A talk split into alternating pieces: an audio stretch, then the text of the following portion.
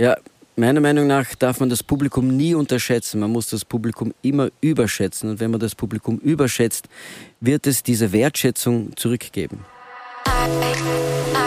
Frühstück mit Bier.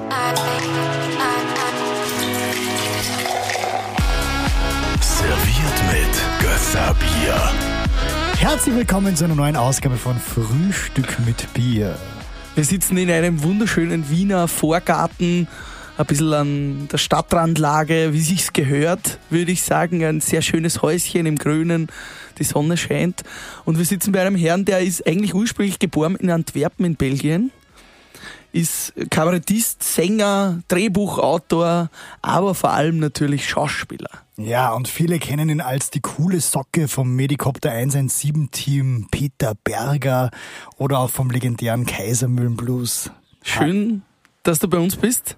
Und Serge Falk. Und die Cop-Stories. Und die Cop Stories. Ja, ganz, Ja, wir ganz- kommen eh noch auf alles zu sprechen. Bei dir könnte man ja das Intro ja, ewig machen. Ja, ja, gut. Ja, und wir haben es vorher schon gehört, also du bist ja viersprachig aufgewachsen. Na, also ich bin zweisprachig aufgewachsen und in Belgien lernt man sehr schnell natürlich, äh, also ein kleines Land, auch andere Sprachen und deshalb lernt man halt natürlich äh, Englisch und Französisch dazu. Ja. Okay. Das ist ja so, dass da im Fernsehen, glaube ich, nur mit Untertitel geschaut wird, oder? Ja, Die werden das nicht ist- synchronisiert. Sehr richtig. In Belgien und in Holland wird nicht synchronisiert, sondern er wird untertitelt.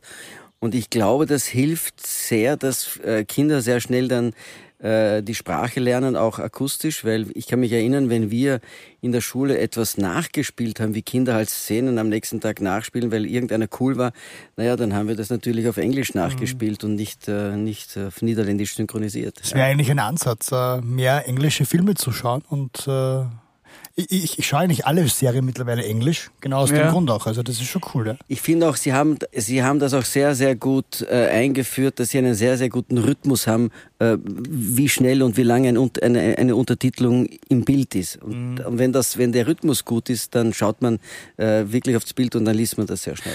Wurde Medikopter 117, ich weiß, es ist nicht dein Lieblingsthema, aber die Serie ist natürlich für uns alle, gerade in unserem Alter, äh, der Riesen, ja, Ding gewesen, kann ich sagen. Also Pascal wollte ja, das hat er mal verraten im Vorfeld, äh, aufgrund dieser Serie wollte er selber Hubschrauber-Rettungspilot werden, oder? Nein, ich wollte nicht Rettungspilot werden, ich wollte Mediziner werden. Also ich wollte eigentlich immer Medizin studieren und wollte immer ein Anästhesist im Rettungshubschrauber sein. Das war echt immer mein großes Ziel.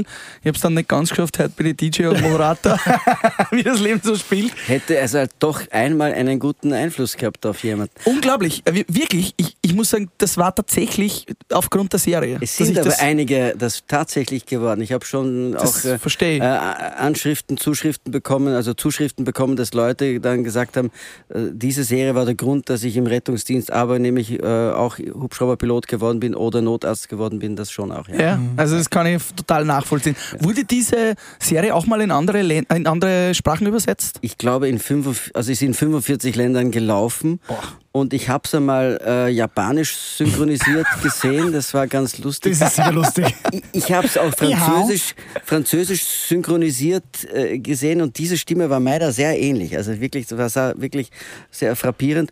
Und ich habe auch gehört, dass es auch im Iran gelaufen ist. Wahnsinn. Äh, aber wenn Kussszenen waren oder dergleichen, wurde schwarz abgeblendet und wenn das vorbei äh, war, dann ging es wieder weiter. Das heißt, du warst relativ selten im Bild. Na, ich glaube, die, die, die, die Petzel war etwas weniger im, im, im Bild. Also die, die hatte da auch manchmal etwas mehr Haut zu zeigen als, als, als, als ich. Ja, du warst ja alle 82 Folgen dabei, für alle, die Medikopter 117 nicht mehr so kennen. Eine sehr erfolgreiche Serie zwischen 1997 bis 2007 gelaufen, also zehn Jahre lang. Und du warst in allen 82 Folgen als Sanitäter Peter Berger. Also tatsächlich haben wir gedreht bis 2003, also sieben Jahre. Und es ist aber dann mit Wiederholungen und so. Also wir haben sieben Jahre gedreht. ja. ausgestrahlt dann Ja, waren. Mhm. Ähm, wie ist es, wenn du so zurückblickst? Wirst du hauptsächlich auf diese Serie angesprochen, äh, auf Medikopter 117? Ist das, ja, also vielleicht zur Erklärung, ja. Karl ist heute bei der Tür reingekommen und hat gleich gesagt, sehr hallo, schön, dass du uns empfängst. Und wo steht der Medikopter? Ja, wo steht der Hubschrauber? Wo steht der Ich Hubschrauber? gesagt, wie vielste glaubst du, bist du mit dem langweiligen Schmäh? Er ist ja gleich ganz rot geworden, obwohl er braun gebrannt ist. Aber wie ist das, wenn du, du zurückblickst auf die Serie? Ja, und auf die Dreharbeiten? Ja, also heutzutage würde man so etwas nicht mehr produzieren können, weil es zu teuer ist. Mhm. Äh, wir haben ja damals anfänglich auch auf 35 Millimeter gedreht, das war Kinoformat. Äh, das war eine Koproduktion RTL OF. RTL hatte damals sehr, sehr viel Geld.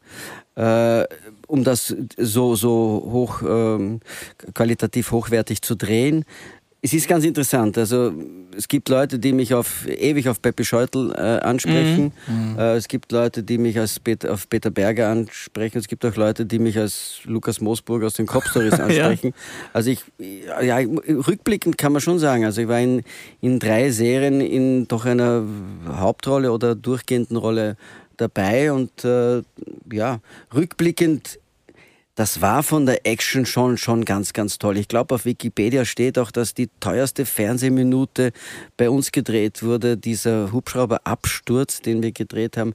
Diese eine Minute im Film hat im Jahr 97 äh, eine Million D-Mark gekostet. Also, um, also ähm, und ja, wenn man das jetzt umrechnen würde, was, wow. was das jetzt kosten würde, ähm, also man hatte einen zweiten Hubschrauber, der war havariert, den hat man gekauft, den hat man dann angemalt mit einem Bundesheer Bergehubschrauber äh, auf diesen Dachstein hinauf. Dann hat man den Europameister im Modell Hubschrauberfliegen äh, engagiert, der hat so einen kleinen Hubschrauber nachgebaut. Der ist dann, der hat nur für diesen Aufprall in den Schnee hat man das genommen. Dann hat man mit einer kleinen Sprengladung diesen Hubschrauber dann da vom Berg runter kullern lassen, hat man in, in den Hubschrauber eine Kamera festgezurrt, dass man diese Bewegung von innen hat, wie dieser Hubschrauber äh, da runterstürzt. Und ja, die MR-Film hat sich hat sich darüber getraut, das zu produzieren. Also deutsche Firmen haben sich das nicht getraut, was ich weiß. Unglaublich. Und es wurde auch, hat ja alles offiziell in Deutschland gespielt, aber jeder Filmmeter wurde in Österreich gedreht. Ah, in St. Johann im Ponga war die Station. Ja, St. Johann im Ponga, auch in Bad Veslau, also rund um Wien, also mhm. da, wo mhm. man Wälder hat und im Radstadt, Radstätter und St. Johann im Ponga und Bischofshofen, diese Gegend und so, bis Schwarzach, St. Veit und so. Da haben wir jede Wiese abgefilmt. Sehr, sehr spannend. Hattest du am Anfang eigentlich Flugangst äh, oder Nein, gar nicht. Also nein, es war, ich, ich, wollte alles, was immer, wenn man dann mal so in dieser, in dieser Trage dann da hinaufgezogen wird, in den Hubschrauber, war ich Erste, ich will das gleich machen, bevor es wer anderer gemacht hat. Ich habe auch sehr viele Stunts selber gemacht, aber immer nur unter der Voraussetzung, dass man mich auch sieht. Also wenn man nur ganz mhm. klein im Bild ist, dann äh, hat die Produktion nichts davon. Also dieses Kufensurfen, das auf außen ja. am Hubschrauber stehen und, und abseilen und mit dem Kopf über unterm Hubschrauber, das habe ich schon alles selber gemacht. Es hat auch ein paar Verletzungen gegeben, aber die, die Schulterluxation, aufgeschnittene Hand, einmal Verprellungen, einmal hat's, es hat, aber die, die, die, die Verletzungen haben immer sind nie mit dem Hubschrauber passiert, sondern mit, immer mit anderen Sachen. Und äh, wie viele Minuten seid ihr da geflogen, so würdest du sagen? Also, oder wie viele Stunden? Weil wenn man bedenkt, dass eine Flugminute doch relativ teuer ist, also ihr seid das alles quasi mit dem echten Hubschrauber geflogen. Ihr habt da nichts mit Modellen gedreht oder, oder in einem Studio oder so, wie man es heute machen würde. Jetzt reden wir schon ziemlich lange über Medicopter, aber ja. gut. Naja, nein, das ist schon alles wirklich gefilmt worden und die, die Kamera wurde links vorne auf dem Hubschrauber montiert und man, der, der, richtige Pilot kann ja links und rechts fliegen und der setzt dann den Helm auf und dann äh, spielen wir eine Szene, als ich als Sanitäter spiele die Szene äh, imaginär, dass jetzt der Schauspielerpilot neben mir sitzt. In Wirklichkeit sitzt der wirkliche Pilot hinten und hinten sitzt der Regisseur, der mir die Texte vom Piloten einsagt und, ich, und dann wird alles umgebaut und dann wird es um und so wird das. Unglaublich. Ja, ja. Wahnsinn. Was für ein Aufwand. Aber es ist oft so, dass man dann oft äh, äh, zwei Monate später, äh, weil es vom Wetter nicht ging, hat man das zwei Monate später die Antworten gedreht, äh, wo der vor zwei Monaten schon die, Frage, die, die, die seine Seite abgedreht wurde. Das war oft das Problem, weil er hat das oft im äh, angedreht wurde es dann Ende März wo's, oder April, wo es noch sehr kalt war und ich konnte dann im Juli oder Mitte August das dann drehen wenn, und dann musste man aber trotzdem das Winterquant mm. anhaben.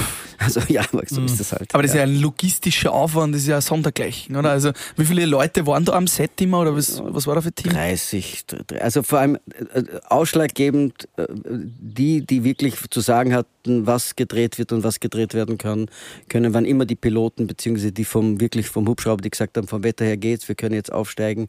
Äh, und da gab es nie eine Diskussion, können wir es nicht doch noch schnell drehen. Mhm. Wenn die gesagt haben, nein, zu gefährlich, wurde nicht gedreht, wurde abgebrochen.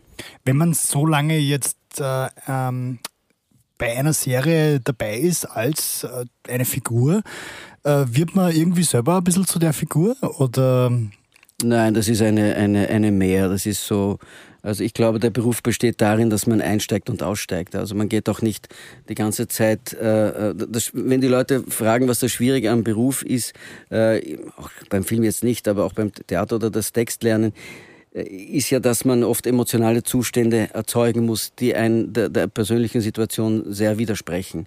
Äh, und das ist natürlich beim Film ist es ja so, dass du oft Sachen durcheinander drehst und da musst du oft drei, viermal unterschiedliche äh, emotionale Zustände oder erzeugen. Und ja, man ist ja nicht immer gut drauf. Man hat vielleicht gerade Schwierigkeiten zu Hause, Privatleben, jemand krank in der Familie.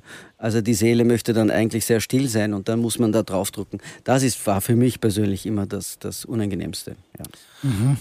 Was mich da interessiert ist auch, ähm, ich habe immer so ein bisschen so Beispiele vor Augen, Harry Potter oder auch die Familie Putz.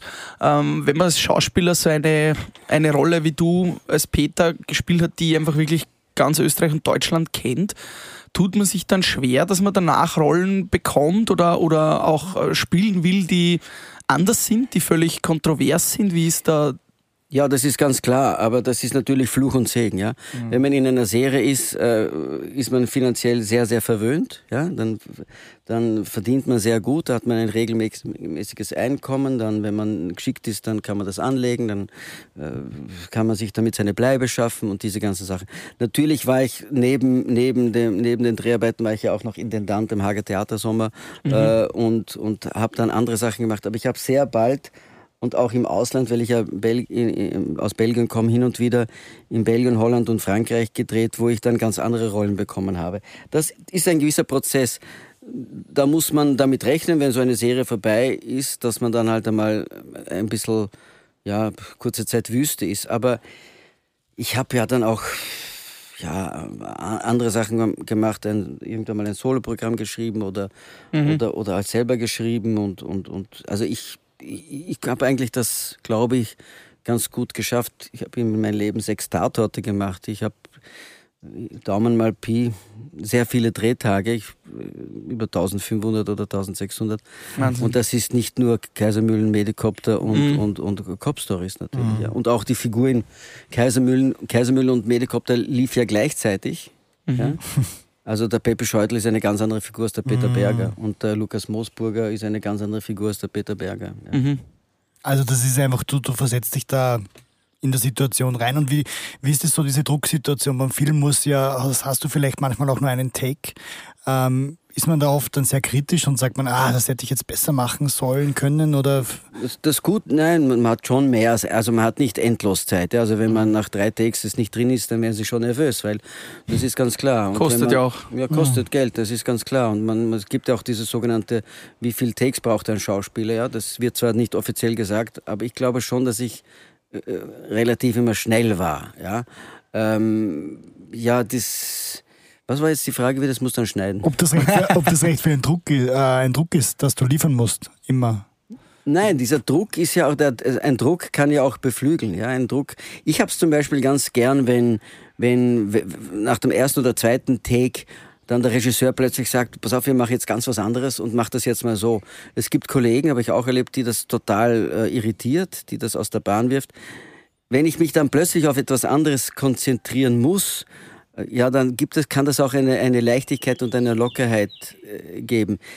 Das Gute ist, wenn man mit äh, Regisseur oder Regisseurin zusammenarbeitet und wir beide gleichzeitig spüren, es war es noch nicht oder es war jetzt gut. Schlimm ist, wenn man da nicht einer Meinung ist. Mhm, verstehe. Kann auch vorkommen, ja, wenn man das spürt, nein, das war noch nicht so gut und er sagt, ja, war super und du denkst, ah, ja, ja. Und äh, gibt es da gewisse Rituale, wie du dich vorbereitest, damit du an so einem Drehtag, wo es vielleicht auch stressig ist, so in die Rolle hineinwächst? Gibt es da irgendwie was im Backstage-Bereich, wo das du machst? Oder ja, also, wie wirst du zu der Rolle, sagen wir so? Ich glaube nicht, dass man wirklich zu einer Rolle wird, weil man darf ja nicht, man muss ja trotzdem, ist ja ein sehr technischer Beruf. Ich muss ja wissen, wo ist das Licht, ich muss wissen, wo meine Positionen sind, da gibt es ja Markierungen am Boden, äh, wo ich genau hingehe, ich muss genau wissen, wenn ich zu viel nach links kippe, äh, kann ich das Licht vom Kollegen wegnehmen oder falle ich selber aus dem Licht und so. Ja, es ist ja ein sehr, sehr technischer Beruf, also dass man da so voll ganz und gar links und rechts alles vergisst, ist ja ein, ein, meiner Meinung nach ein Fehler. Ich, ich möchte es so sagen. Äh, natürlich muss ich die Emotion spüren, aber noch viel mehr muss es der Zuschauer spüren. Das heißt, wenn es gibt ja dieses alte Gesetz, nicht der oben muss lachen, sondern die unten müssen lachen. Nicht, der, nicht die oben muss weinen, sondern die unten müssen weinen. Mhm. Das heißt, wenn man emotional jetzt schon zu viel und alles zu deutlich zeigt, äh, zerstört man das Fantasiepotenzial des Zuschauers. Und das, dieser Prozentsatz, was in der Fantasie des Zuschauers stattfindet, ist immer viel, viel stärker, als wenn ich 100 Prozent äh, äh, jetzt alles zeige. Also es muss immer so ein bisschen ein Geheimnis sein. Immer so, ist es jetzt wirklich so oder könnte es vielleicht doch anders ausgehen? Dann bleibt der Zuschauer dran. Wenn er es schon zu schnell erkennt, greift er nach der inneren Fast-Forward-Taste und sagt, komm, ich habe schon verstanden, bitte weiter. Sehr spannend. Und, und, und wenn dann Schauspieler sagen, ja, ich habe es wahnsinnig gespürt, sagt der Regisseur, ja, du, aber ich nicht. Mhm. Und dann hat er recht, der Regisseur. Sehr interessant. Also, das also, ist ja ganz. Dass, dass der Schauspieler eher was Technisches ist, also ja. überrascht mich jetzt richtig. Ja, ja, natürlich, aber äh, der, der Hackel hat auch mal gesagt, man muss ja manchmal dagegen spielen. Wenn man einen, einen Sandler so spielen würde, wie man ihn vielleicht manchmal es gibt eine äh, wirkliche Realität und es gibt eine Film- und Bühnenrealität. Wenn man äh, eine, einen Sandler oder einen betrunkenen Menschen so spielen würde, wie man ihn wahrscheinlich irgendwo auf der Straße torkeln sähe, dann würde man das in der Filmrealität sagen, das ist übertrieben. Wenn man aber merkt, er kämpft gegen seine Betrunkenheit an und er will es nicht wirklich zeigen. Ich möchte es so sagen, der, der Hengst, wer, wenn er losgelassen ist, immer interessanter, als wenn er wirklich losgelassen ist. Wahnsinn. Ja, es ist äh, eigentlich total ein anderes Bild, als was man als Zuschauer so im Kopf hat oder wie man sich das vorstellt. Ja, es ist, es ist, es ist, man muss ja, man muss ja, also ich spiele auch gern manchmal dagegen. Wenn, wenn der Zuschauer sofort sich auskennt, so klar, ich habe jetzt unlängst einen Tatort gespielt äh, also letztes Jahr einen Tatort gedreht, der war vor ein paar Wochen im Fernsehen. Und da war eine Szene drin, wo ich verstehe, dass sie die rausnehmen mussten, weil diese Figur, die ich gespielt habe, eigentlich ein ziemlicher Loser und keine coole Sau ist. Und sehr ängstlich eigentlich und eigentlich verunsichert und eigentlich ein armer Trottel. Und da war eine Szene mit dem Krasnitzer, die eigentlich sehr schön war. Aber weil der keine coole Socke ist, hätte man wahrscheinlich zu früh geahnt, na, der wird sein, der Täter. Mhm. Ja. Und deshalb muss man, das, muss man die Szene rausnehmen. Sie war auch nicht dramaturgisch nicht wirklich zwingend notwendig, aber man hätte zu früh gemerkt, und ich kann ja die Figur nicht verraten. Ich kann mhm. ja nicht als ein, äh, jemand, der als Einsiedler als lebt, ein Gärtner, der dann plötzlich ganz cool ist. Ne? Das funktioniert ja nicht. Sehr spannend. Gibt es äh, gibt's eine Serie, die du gerne schaust, wo du sagst, das ist einfach großartig gemacht, vielleicht auch international? Das wundert mich, weil du hast das für einen Schauspieler einen unglaublich kleinen Fernseher irgendwo relativ e-, eher im Eck vom, vom Wohnzimmer. Also es ist nicht sehr präsent. Oder schaust du gar nicht so? Ich schaue jetzt viel Fußball, ja. Okay. Als Belgier schaut man jetzt Fußball. Ja, sehr gut. Schauen wir mal, wie es weitergeht und so. Ja, nein, ich schaue auch die Österreicher natürlich. Ich freue mich sehr, dass sie da jetzt äh, im, im Achtelfinale äh, gekommen, ins Achtelfinale gekommen sind. Ja, nein, ich schaue schon, aber ich schaue vor allem, mich fasziniert immer das Drehbuch. Ja. Mhm. Also ich, ich schaue natürlich auch immer ganz anders mhm. und achte auf ganz andere Sachen und dann äh, manchmal wenn es mich nicht wirklich fasziniert, muss ich dann meine Freundin fragen, wieso ist das jetzt und äh, wieso? Und wenn mir dann die Geschichte, wenn die Geschichte nicht gut ist, interessiert es mich nicht so. Lernst du da auch quasi immer wieder beim Fernsehsehen was auch äh, bei den anderen Schauspielern schaut man sich da was ab? Mehr, das hat eher, eher wie, wie etwas geschrieben ist, wie auch wie, wie die Regie etwas aufgelöst hat. Natürlich, es gibt Schauspieler, die man. Wie ist das mit Krimis? Krimis gibt es ja wie Sand am Meer. Mhm. Und Fälle gibt es auch wie Sand am Meer. Warum bleiben Leute dran? Weil sie jemanden, einer Kommissarin oder einem Kommissar, gerne zuschauen, wie er es macht. Mhm. Columbo zum Beispiel. Columbo zum Beispiel. Oder wenn Leute gerne den Bullen von Tölz sehen und wenn er streitet mhm. mit seiner Mutter oder, oder was auch immer, oder Adele Neuhauser. Oder, man mhm. schaut denen gerne zu. Mhm. Oder man schaut ihnen nicht gerne zu. Das mhm. obliegt dem Publikum, das zu entscheiden. Was drehe ich auf? Und da ist es ganz, ganz individuell, dass die Leute sagen, ja, den mag ich oder den mag ich nicht. Ist ja nicht bewertbar. Ist ja nicht wie beim Sport. Mhm. Ja, wie im Skifahren ist er hundertstel langsamer. Ja, keine Diskussion. Bekommst du dann so ein Feedback auch äh, von einer größeren Masse, also dass man sagt, äh, sie mögen dich oder sie mögen dich nicht? Wie, wie, wie siehst du da dein Feedback aus der österreichischen Gesellschaft? Nein, mittlerweile ist es ja früher, wie ich noch angefangen habe, das war damals knapp nach dem Krieg. ähm, das war, da haben wir noch von Essensmarken gelebt und, so. und haben wir das Klopapier gestohlen. Nein, so- sowas nicht. Aber da hat Fernsehen ja noch einen ganz, ganz anderen Stellenwert gehabt. Äh, jetzt in der Corona-Krise auch wieder. Aber im, im, im, da war es ja so, dass die Leute ganz bewusst einen gesehen haben. Jetzt sagen die Leute oft, ah, ich hab die wo gesehen, aber puh, äh, ich weiß nicht, was war, weil, weil es natürlich äh, ein ganz anderes, äh, andere Sehgewohnheiten äh, ins Land gezogen sind. Aber beim letzten Tatort habe ich von einigen Kollegen, mit denen ich lange, von denen ich lange nichts gehört habe, äh, ein positives Feedback bekommen und haben mir gratuliert zu dieser Wandelbarkeit. Ähm, und, und, und ich denke mir, ja, wenn es einem nicht gefällt, dann schweigen die Leute. Ja? Also, also das, das, das ist das Feedback, was man dann schon bekommt und worauf ich Wert lege, wenn ich von gewissen Kollegen, die ich schätze, dann diese Reaktionen bekomme. Mit, äh, wie ist es mit so äh, kreativen anderen Menschen zusammenzuarbeiten? Das Schönste. Schauspieler oder auch Regisseure, du hast schon gesagt, ist das, Das oft der. Kampf? Nein, das ist das Schönste.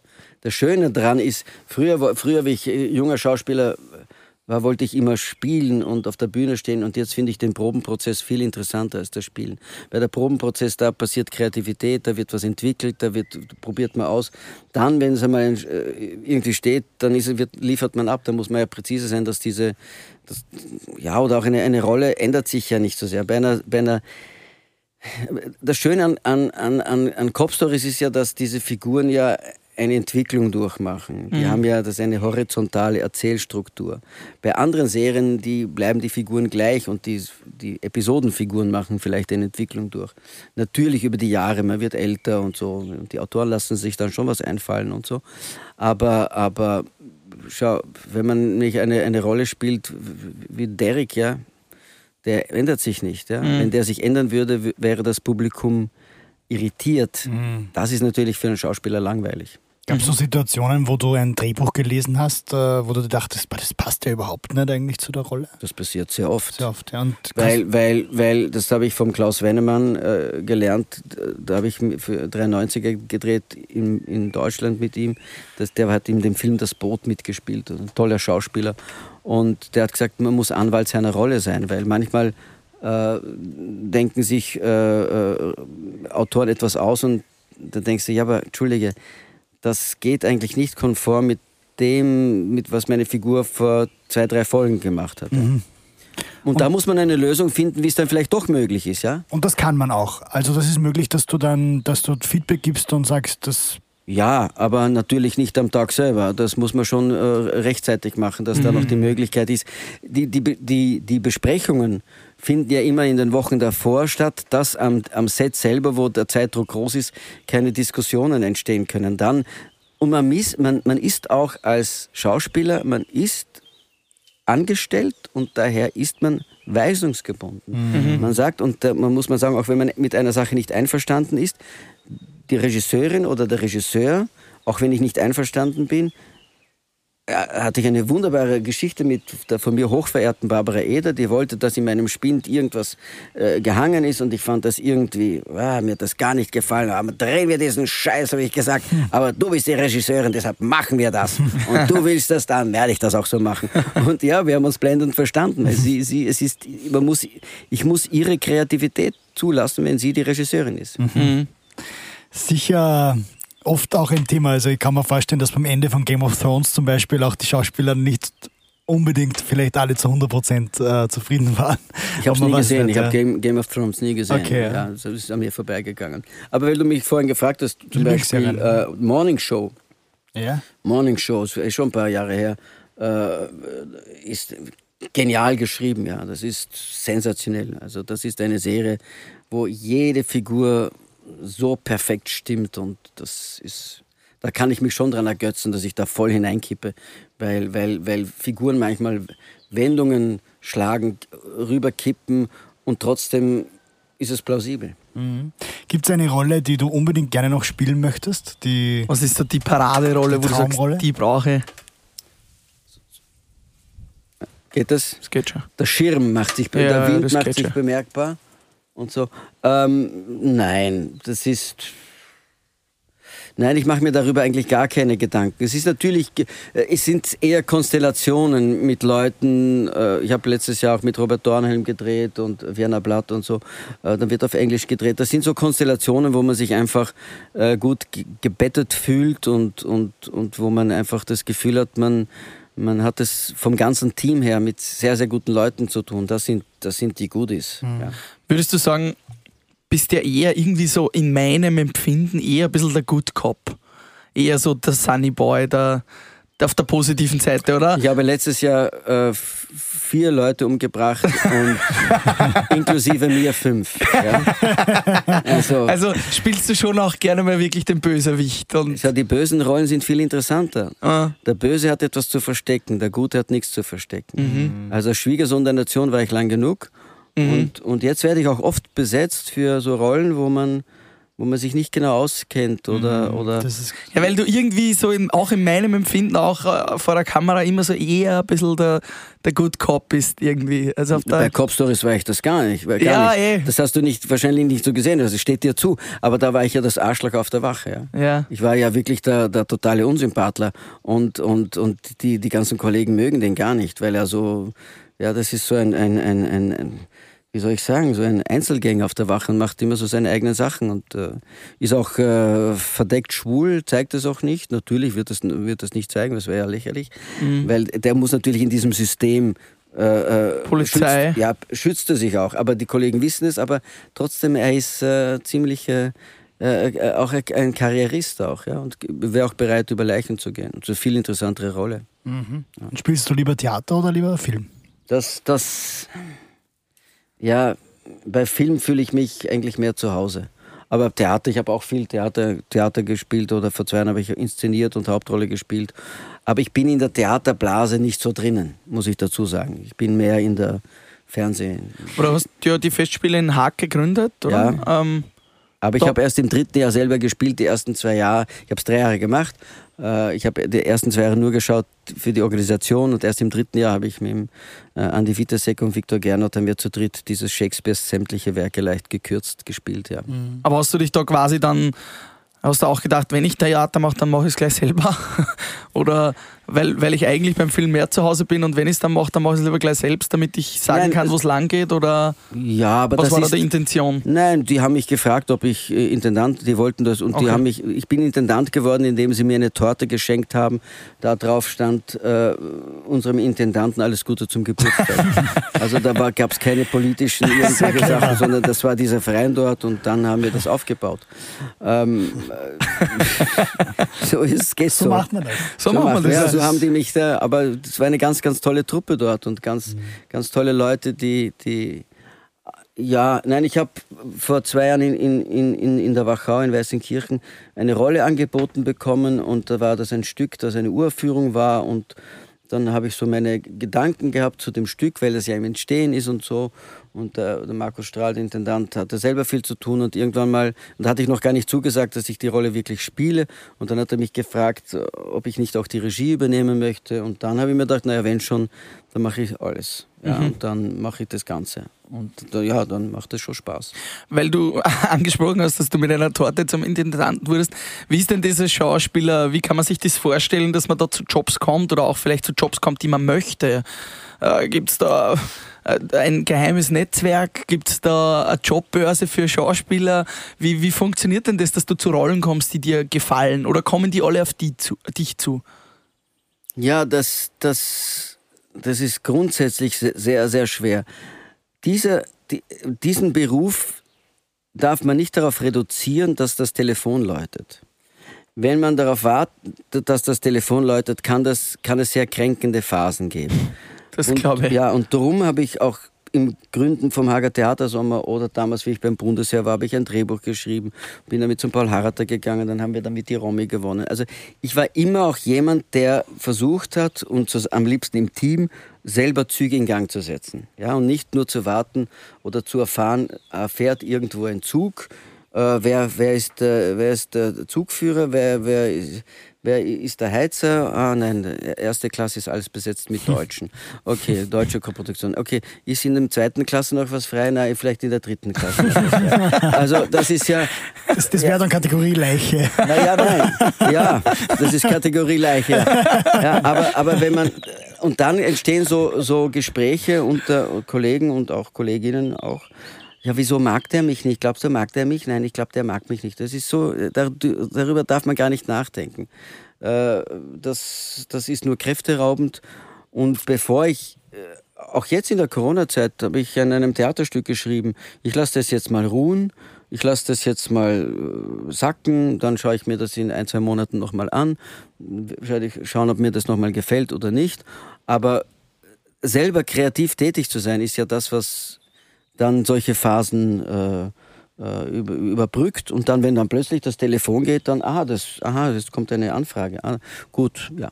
Mhm. Aber ich mache ja auch, auch, auch Seminare und Moderationen und, und ich, ich habe schon mehrere Standbeine auch, wo, wo man dann, wenn, wenn mal weniger gedreht wird, wo man das überbrücken kann. Das wäre auch ein Tipp von dir für andere Schauspieler, wenn jemand Schauspieler werden möchte. Ja, und, und das Geld, Geld nicht für Blödsinn auszugeben. Ja? Ich gehe nicht ins Casino, ich habe keine Oldtimer, die ich pflegen muss. Äh, ich habe nichts gegen Oldtimer, sind sehr schön, aber also ja, dass man einfach diese, darum war auch diese Corona-Phase für mich jetzt nicht so schlimm, weil solche Phasen, wo mal weniger los ist, gibt es mhm. immer. Und ich habe schon auch, natürlich habe auch schon genügend Jahre, wo ich das mache, auch meine Reserven aufgebaut und meine monatlichen Einkünfte, wo ich froh bin, dass ich das so aufgebaut habe. Mhm. Vielleicht ganz zurück mal zu den Anfängen. Ähm, wie, wie beginnt man eine Schauspielkarriere? Wie entscheidet man sich dazu, Schauspieler zu werden? Ich war eigentlich der Klassenkasper in Belgien, ja. Also ich war, also man muss dazu sagen, Kunst und Kultur war in, unserer Familie nicht fremd. Also meine Tante war Opernsängerin, von mir sehr geliebte Tante, die vor äh, knapp zwei Jahren gestorben ist. Meine Mutter hatte in Belgien eine eigene Fernsehshow. Und Sängerin, glaube ich, auch? Sängerin auch, ja. Und, und äh, das war damals in den 70er Jahren, Anfang der 80er Jahre, zehn Jahre lang einmal monatlich Sonntagabend Hauptabendprogramm. Das hat in Belgien jeder gesehen. Ja, mhm. das war und mein Vater war die Freda Meissner Blau von Belgien war der grüne Clubobmann der flämischen Grünen im Parlament. Mhm. Ich war in Belgien so ein bisschen das Kind der von Dagmar Koller und Helmut Das heißt, meine Eltern waren sehr prominent und wir waren halt ja prominenten Kinder. Und, und, und, und das heißt, wir sind damit aufgewachsen, dass halt Presse und, und Medien halt oft bei uns ein- und ausgegangen sind. Und ich kann mich erinnern, wie ich dann so die ersten Sachen in Österreich gemacht habe, dann waren halt diese, nicht sehr viel, aber diese Schundplattel, die es in Belgien auch gibt, hat man halt darüber geschrieben oder so. War mhm. mal Titelseite, weil ich einen Film gedreht habe, einen schrecklichen Film mit Elke Sommer in Sri Lanka mit Heather Thomas und dann Sohn von spielt äh, mhm. mit Elke Sommer oder mit Heather Thomas. Das war die von Ein Colt für alle Fälle und äh, äh dieses Pin-Up Girl und äh, schmoren Film. Aber es war ganz lustig. Äh, Wie alt warst du da? No, da war ich schon, gerade an der Josefstadt, da war ich 24 oder sowas, mhm. ja, ja. Ja, also ich, ich war, ich, ich bin, ganz kurz, ich ich bin nach, nachdem ich endlich die Matura geschafft hatte in Belgien, ich muss dazu sagen, ich war schon in einem Jesuiten-College und mit Uniform, es war schon sehr, sehr streng und so, da sind öfter mal welche sitzen geblieben. Dann bin ich dann nach Innsbruck zu meiner Tante, war dort an einer kleinen Schauspielschule, bin dann sehr schnell dort am Landestheater hineingerutscht und der damalige Besetzungschef vom OF, wie der OF noch selber produziert hat, hat mich entdeckt und dann äh, wurde, kam, wurde ich empfohlen und dann war einer aus der Josefstadt, der gesagt, den Belgier aus Tirol, der möchte unbedingt haben. Ich habe mir gedacht, ja, warum nicht? Und, äh, aber ja, der hatte einen Ahnen mir gefressen und so kam ich an der Josefstadt und habe ich gewusst, wenn ich mal an der Josefstadt bin, dann mhm. ist man schon am Radar. Ja. Ja. Aber er hat mir gezeigt eine Liste von 22, 24 jungen Burschen, die man ihm empfohlen hatte und er hat mit mir gearbeitet und nein, äh, mich wollte er haben. Den ja. Belgier aus Tirol. Der Belgier aus Tirol. Aber ja. ist es nicht oft so, wenn man beim Theater beginnt, dass äh, oder dann der Sprung zum Film, beziehungsweise vom Film zurück zum Theater dann irrsinnig schwierig ist? Nein, oder? nein. nein. Sind okay. nur es ist eine andere Geschicklichkeit, aber von der Emotion oder mhm. Intensität ist es ja nicht viel anders. Du musst nur beim Film halt Also ich habe zum Beispiel auch mal in Mörbisch gespielt und ich habe das deshalb gemacht, weil, weil ich oft mit einem Satz zehn Meter überspringen musste. Ja? Dass wenn ich das in den Kammerspielen gemacht hätte, stünde ich in der Damengarderobe oder, beim, oder, oder, oder, beim, oder beim Film. Ist vielleicht ich, auch nicht schlecht. Nein, aber es ist ein ganz anderes, man muss alles ganz, ganz groß spielen und mit ganz großen äh, Bewegungen und, und, und das ist ja ich habe damals, äh, also ich war die Zweitbesetzung, der Klaus Eberhardinger war, war der Siegesmund im Weißen Rössel. Und bei den Proben habe ich gesagt äh, zum Klaus, ich gesagt, du musst mal ganz da hinaufgehen, bis auf die letzte Reihe. Schau dir das mal von da oben an. Aber bevor du gehst, habe ich gesagt, nimm dir einen Proviant mit.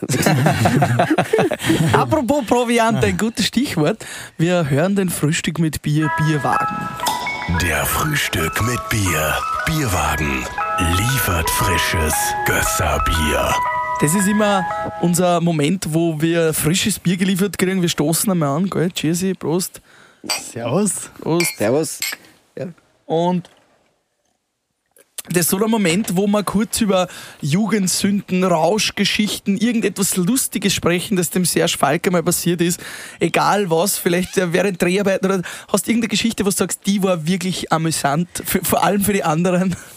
Nein, äh, es gab ja, ich, ich war ja in Antwerpen in einer reinen Burschenschule und da gab es ja dann das Äquivalent, äh, die, die, die, die Dams, äh, äh, Christol Condrevais hieß das, äh, das war die Mädchenschule, wo, wo wir halt natürlich oft nach der Schule uns dann irgendwie getroffen haben. Klingt gut. Und irgendwann einmal bin ich in diese Schule hinein und habe äh, irgendwo in eine Klasse hinein und habe dann gesagt, dass ich eine Kollekte organisiere für eine Mission in Zaire, in Kongo und, und dass, ich, äh, dass ich da nächste Woche wieder komme und dass das bitte organisiert gehört und, und also lauter solche Blöd Blödheiten habe ich ge gemacht. Also Was hast ich, du mit dem Geld gemacht? Nein, nach, nach 20 Minuten bin ich dann eh gegangen, weil sie dann gemerkt haben, das war Schmäh. Also, aber aber diese, diese, diese, diese Lehrerin und die ganzen Mädchen, manche habe ich gekannt, die haben nur gekichert. Weil ich wusste, nein, ich habe schon ich, hab, ich, ich, ich bin immer als Erster aus dem Unterricht geflogen. Also, das hieß dann, ich heiße ja mit, äh, mit richtigen Familiennamen Dirix, also Serge ist mein richtiger Vorname. Dirix Börter, der vorhin krijgt Strafstudie. Also Dirix raus, der nächste kriegt eine richtige Strafe. Und da musste man zum Pater, Pater Präfekt gehen, der hieß der Biff hieß der. Und da, der hat ja, der Klassenlehrer hat ja nie die Strafe ausgesprochen, sondern man musste dann dahin und dann musste man dann erklären, also in Turnhout hieß der der Pref, in Antwerpen der Piff, das ist jetzt zu kompliziert. Und der hat dann gesagt, zwei oder vier Stunden länger bleiben und nur sinnlos Strafe schreiben oder was. Das hieß dann ein Retenue, ja, zurückbleiben. Oder man wurde, man bekam keine Strafe, dann bekam man einen Admitatur von, aus dem lateinischen admittere, Admitatur, er wird wieder zugelassen. Ja. Und da ich nie gesagt habe, ich weiß nicht, sondern immer gesagt habe, ja, ich weiß und ich habe das und das hab ich gemacht. und, und das hat dem, dem Bref damals, Patrick Dumont, dem hat das getaugt und ich habe sehr oft einen Admitator bekommen, keine Strafe. Bis es irgendwann mal so war, dass diese beiden Patres, mein Klassenlehrer und dann der, der für Zucht und Ordnung zuständig war, dieser Paterpräfekt, in diesem großen Büro gestritten haben. Der eine wollte dass ich von der Schule fliege und Boah. der hat gesagt, nein, der soll bleiben und so, ja. Nein, ich war schon. Also eine, wie man in Österreich sagt, eine Grätzen ein bisschen. Ja, aber schon bei den, bei den, bei den äh, Kollegen natürlich beliebt, weil ich hm. das halt aufgemischt habe. Ja. Ja, aber alles möglich. Eine Liebe und, und du hast es geschafft, jede Woche irgendwie in dieser Mädchenschule zu sein. Nein, nein, nein, nein, das nicht. Aber, aber natürlich ich war auch kein, ich war ein, ein, ich war auch kein guter Schüler. Aber dazu muss ich sagen, um das abzuschließen, wenn, wenn, wenn mein Bruder oder ich äh, mit schlechten Noten in Mathematik oder Latein oder Französisch nach Hause gekommen sind, dann hat unser unseren Vater das nicht gefreut. Wenn wir aber mit schlechten Betragensnoten nach Hause gekommen sind, wie Serge stört den Unterricht oder er ist, er stratscht zu viel oder er ist unbeherrscht, dann hat das unseren Vater immer diebisch gefreut. Weil er wollte, er hat immer gesagt, ich will nicht, dass meine beiden Söhne brave Philatelisten werden. Ja. Und ich glaube, das ist, ist gelungen. gelungen. Ja. Also du sammelst doch keine Briefmarken. Nein, ich, ich sammle keine Briefmarken. Nein, nein. Aber du sammelst Sprachen ah. scheinbar. Du sprichst vier Sprachen, Französisch, Äh, Niederländisch, Niederländisch. Englisch und Deutsch. Ja. Wienerisch. Ja. Ich habe schon in jeder Sprache gedreht, ja. ja. Und äh, du hast vorher gesagt, Französisch wurde synchronisiert. Hast du schon mal eine eigene Rolle von dir in eine andere Sprache synchronisiert? Nein, das nicht, das nicht. Weil, also Native ist Niederländisch und Deutsch und Französisch kann ich sehr gut und, und ich kann auch auf Französisch drehen. Aber ich glaube, dass das, außerdem ist es auch eine Kostenfrage. Ja? Wenn, wenn ich jetzt etwas äh, hier gedreht habe, dann müssten die mich einfliegen und die haben ja dort Synchronsprecher. Und das ist ja, und das müsste man ja dann in einen Vertrag hineinschreiben. Das, aber das ist mir so wurscht, wer mich dann synchronisiert. Okay. Welche der Sprachen gefällt dir selber besser? Gibt es da ein Aber ich Ranking? liebe schon Französisch. Aber ich liebe auch Deutsch. Ich finde, Deutsch ist so eine, eine, eine klare und blumige Sprache. Allein schon, wenn man sagt, äh, ich vertrete einen Standpunkt oder ich sage etwas beiläufig. Ja? Wenn man stehen bleibt, klingt das ganz anders, als wenn man dabei geht. Also die deutsche Sprache sagt das oder er führte das Wort oder also es ist so, die deutsche Sprache sagt das schon alles. Ja? Oder das Wort verwahrlosen ist das verwahrlosen ist das Gegenteil von wahrnehmen, losen und also es ist eigentlich, wenn man sich mit der deutschen Sprache auseinandersetzt, was ich ja mache durch meine äh, Rhetorikseminare, äh, finde ich das ganz faszinierend. Ja, Sprache schafft ja auch Realität. Also das ist ja auch ein Label, äh, dem, du, dem du deine Ereignisse zuschreibst, ist ja die Ja, Sprache. Ne? ich habe nichts gegen Dialekt. Äh, Ich finde, man muss beides können, weil äh, Sprache kann auch ausgrenzen.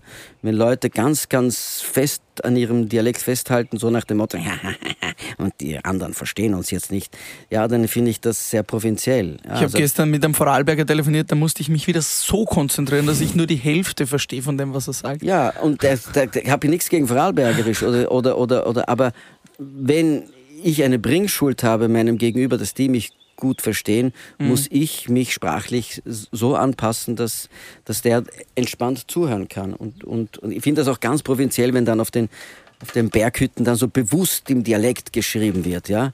So nach dem Motto, dass wenn jeder deutsche Tourist kommt, dass er dann sagt, was ist jetzt wirklich gemeint, ja. ja Wie war das bei euch zu Hause im Elternhaus? Habt ihr dann gemixt, diese Sprachen? Oder? Gute, gute Frage, danke dafür. Mein Vater, also unser Vater, war so gescheit, dass er gesagt hat, weil meine Mutter Österreicherin ist und wir in Belgien aufgewachsen sind, hat gesagt, zu Hause wird Deutsch gesprochen. Und er hat äh, wirklich sehr, sehr gut Deutsch gesprochen, obwohl es für ihn eine gelernte Sprache war. Aber dadurch wurde bewusst Deutsch gesprochen, damit wir von Geburt an oder von klein auf sozusagen zweisprachig äh, aufgewachsen sind. In der Schule haben wir ja nur Niederländisch gesprochen, aber in Antwerpen ist ja auch so eine, sind ja eine sehr große französische Community und die haben dann Französisch und Niederländisch gemischt. Ja. Die haben dann so Sachen gesagt, äh, tu m'apportes quelques snoepjes van Snoepinkeltje, tu as dé- déjà fait ton devoir van Gottesdienst und so. Die, die mischen dann alles. Ja. Aber Ist ich eh hab- klar, ja. Habe ich natürlich verstanden. Was Genau, ich kann es dir dann nachher übersetzen. Aber für die paar Belgier, die zuhören, die verstehen das. Das ist auch ganz lustig bei der, bei der, bei der, bei der belgischen Nationalmannschaft. Ich verfolge das ein bisschen, wie die wirklich in diesen zwei Sprachen wechseln. Ja? Also die, die, dieser Lukaku antwortet manchmal auf Französisch, dann manchmal auf Flämisch beziehungsweise Niederländisch. Unglaublich. Dann weiß man noch nie, ist das ja, oder Thibaut Courtois oder Vincent Compagnie.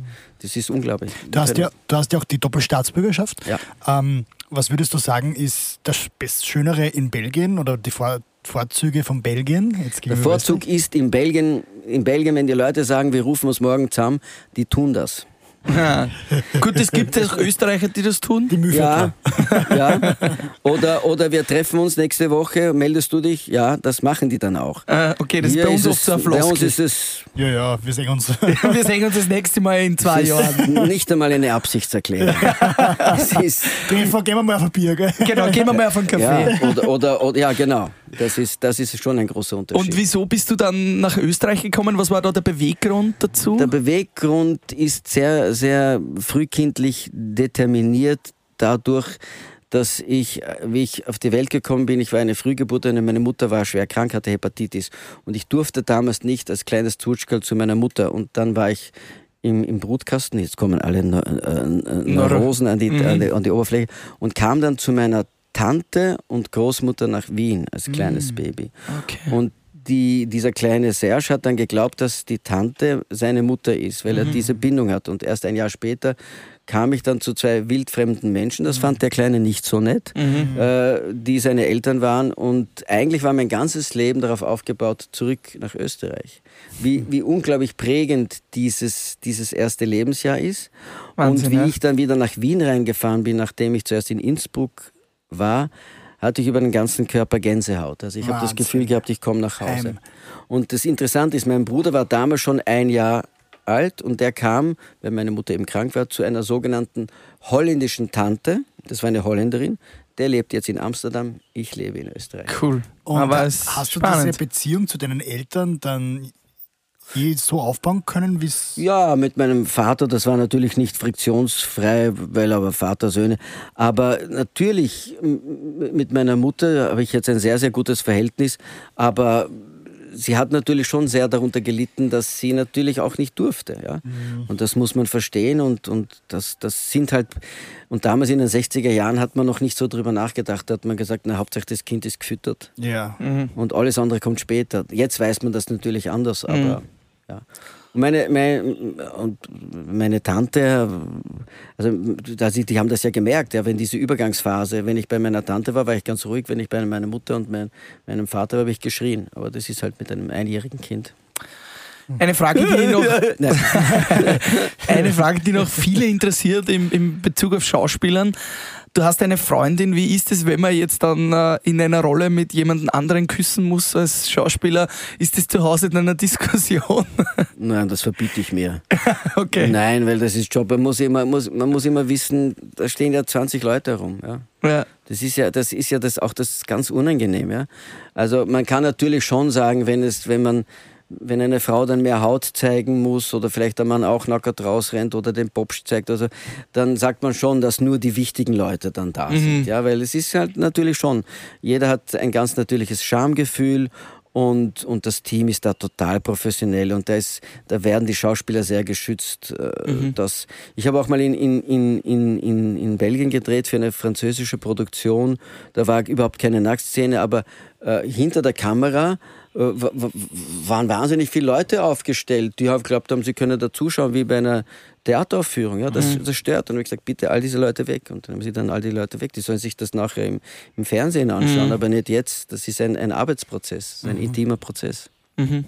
Hast du dich schon mal verliebt dann in eine Schauspielpartnerin, so Das Gegenteil. Angelina Jolie und Brad Nein, Pitt? nein mäßig? komischerweise, ich verliebe mich nicht in Schauspielerinnen, mit denen ich arbeiten muss. Das Gegenteil heißt. Naja, das ist für mich Arbeit. Da, Ja. da fehlt das, das gewisse Fluidum von Privatsphäre. Also für mich gilt das nicht, für viele Kollegen und Kolleginnen schon.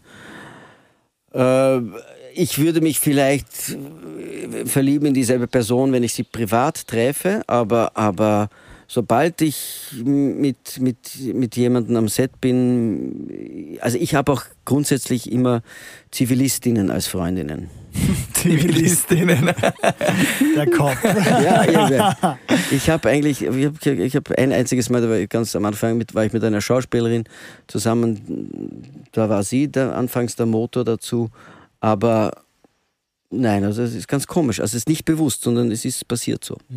Es ist, nicht eine, es ist nicht eine rationale Überlegung, dass ich sage, nein, äh, nein, das ist, äh, wo halt Cupido hinschießt. Ja. Hast du jetzt noch Lampenfieber manchmal oder ist das, oder wann hast du das abgelegt komplett? Gibt es das, dass man das ablegt? Nein, ich habe eine, eine gesunde Anspannung. Lampenfieber, ich weiß, wenn ich auf der Bühne stehe oder wenn ich mit meinem Soloprogramm, ich spiele jetzt Ende August nochmal mein Soloprogramm in Weißenkirchen am 27. Also dann bin ich, muss ich mich jetzt darauf vorbereiten, weil es sehr lange gelegen ist durch Corona, habe ich eine gesunde Anspannung. Ich weiß aus Erfahrung, sobald ich mal dort draußen bin, dass das mein Zuhause ist, dass ich mich auskenne, dass, ich, dass sich das beruhigt. Aber eine Nervosität oder eine Anspannung ist ja gut, wenn man weiß, ja, ich habe diese Anspannung, weil es mir wichtig ist. Ja. Es ist mir nicht wurscht. Ich kann mich gut erinnern, vor vielen Jahren in den Kammerspielen, kurz vor meinem Auftritt bei einer Premiere. Natürlich war ich nervös, natürlich war ich angespannt vor dem Auftritt bei der Premiere und neben mir saß ein Bühnenarbeiter, der war nicht nervös. Und dann habe ich mir gedacht, will ich jetzt tauschen? Nein, ich will nicht tauschen. Mhm. Ich will das machen. Ich will nicht da sitzen. Ich will diese Aufregung haben. Mhm. Das ist ja auch, äh, ja, man wird ja auch ein bisschen süchtig nach dem Nervenkitzel. Gell? Also das, das, ist bei uns zumindest oft so gewesen, auch ja? vor der Bühne. Wir haben das gebraucht, auch diese leichte Anspannung, die da ist. Ja. Das, ist, das macht auch. Nein, es ist natürlich auch, wenn ich auftrete mit meinen Musikern, man umarmt sich noch einmal oder mhm. also sagt sich toi toi toi und, und schlägt noch mal ein und sagt, Gott, jetzt gehen wir. Das ist wie eine, wie eine Fußballmannschaft, die die halt sich vorher auch noch einklatscht, äh, dass man energetisch, weil du mich gefragt hast vorhin, wie ich mich vorbereite manchmal, ich schaue, dass ich im richtigen Atem, in der richtigen Temperatur der Figur bin. Ja? Das heißt, ich mache natürlich manchmal, wenn der aufgeregt ist, mache ich einfach meine 10 oder 15 Kniebeugen, dass ich automatisch in diesem, in diesem Atem mhm. bin. Ja? Der Schenk zum Beispiel, der, weiß ich bei den Salzburger Festspielen, wie ich mal mitspielen durfte, der, der ist sich eingegangen, ja in die Rolle, dass er körperlich sozusagen, da hat der Bauer als Millionär gespielt und nachher ist er dann ganz alt äh, und, und, und dann hat er sich, ist er körperlich sich eingegangen. Ja. Und Schauspielen ist ja auch so ein kreativer Beruf. Machst du dann irgendwas oder zum Teil, du hast gesagt, viel Handwerk auch, aber was machst du dann auch, wenn du Drehbücher schreibst etc., um kreativ zu werden? Wie kommst du runter? Was machst du zum Ausgleich? Ich was muss gleich dazu sagen, ich bin kein Vielschreiber. Also ich bin nicht jemand, der, also ich schreibe dann, wenn, wenn mich etwas äh, wenn ich Lust habe zu schreiben. Ja? Mhm. Ich, ich liefere auch jetzt nicht, ich habe jetzt was eingereicht, schauen wir mal, ob das gefördert wird oder nicht und so. Äh, muss man sehen, muss man auch schauen. Man weiß auch heutzutage, wenn zu viele Männer mitspielen, es ist so, ist die Chance, dass es gefördert wird, weniger. Es ist mhm. einfach so, muss man respektieren. Ähm, ja, wie, wie, wie, Ausgleich, ja. Ich kann sehr schnell wieder aussteigen aus dieser ganzen Geschichte, aber ich spiele zum Beispiel, ich kriege das Hirn wahnsinnig frei, wenn ich Fußball zuschaue oder wenn ich golfen gehe. Mhm. Da konzentriere ich mich auf diese blöde weiße Kugel und vergesse alles andere. Aber ich trödel auch wahnsinnig gern. oh, da habt ihr was gemeinsam, ich Karl auch, und ja. Ich trödel wahnsinnig gerne herum und habe da so Pflänzchen gesetzt und dann gieße ich die in der Früh und am Abend gieße ich sie noch einmal und habe so meinen eigenen Rhythmus.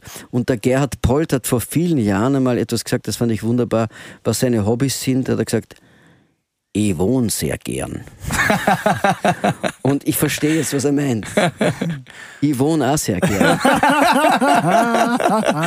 ja. Das äh, bringt uns schon zum Abschluss von ja, Frühstück ja. mit Bier. Ja. Am Ende gibt es immer noch einen kurzen Wordrap, kurze Fragen, kurze Antworten. Bier Wordrap. Das möchte ich jungen Schauspielern mitgeben. Nicht warten, dass das Telefon läutet, sondern selber Initiative ergreifen. Helikopter oder Auto? E-Bike. oh, okay. Mhm. Dahin würde ich jetzt gerne fliegen. Nirgendwo hin. Nein, ich muss nirgends du hinfliegen. gern wohnen, ne?